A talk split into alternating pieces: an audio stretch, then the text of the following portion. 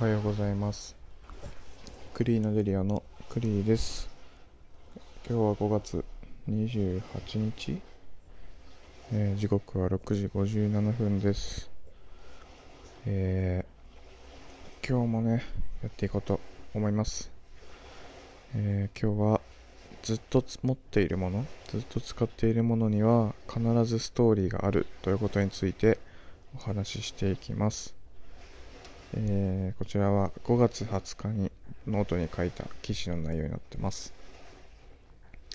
えー早速質問なんですけども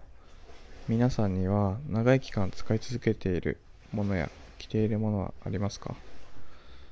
アクセサリーとかキーホルダーとか洋服、メガネ、腕時計、手帳、財布いろいろあるかと思います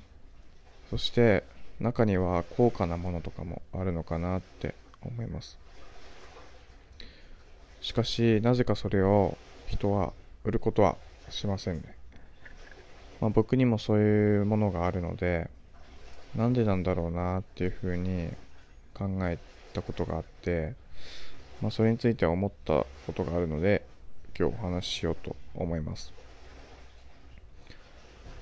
まあもう先ほどもタイトルコールで結論言っていますが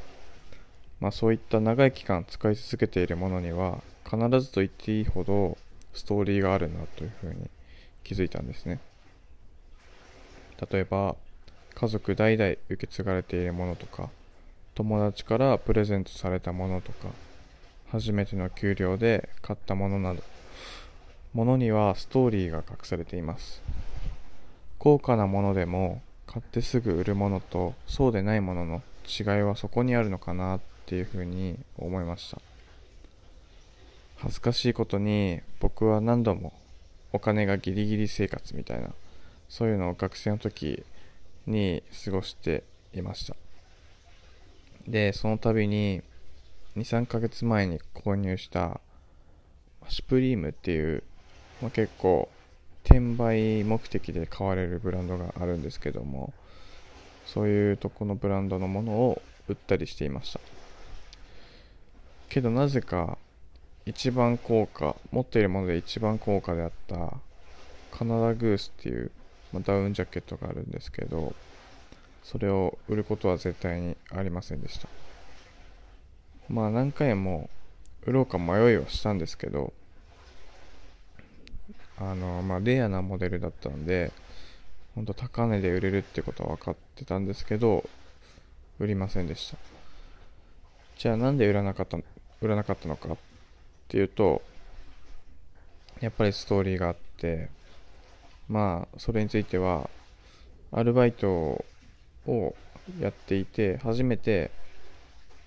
まあ、自分で自分に買ったものお金を貯めて自分に買ったものだったからっていう、まあ、ストーリーがあったんです。一生着るからめちゃくちゃいいものが欲しいなと思って購入して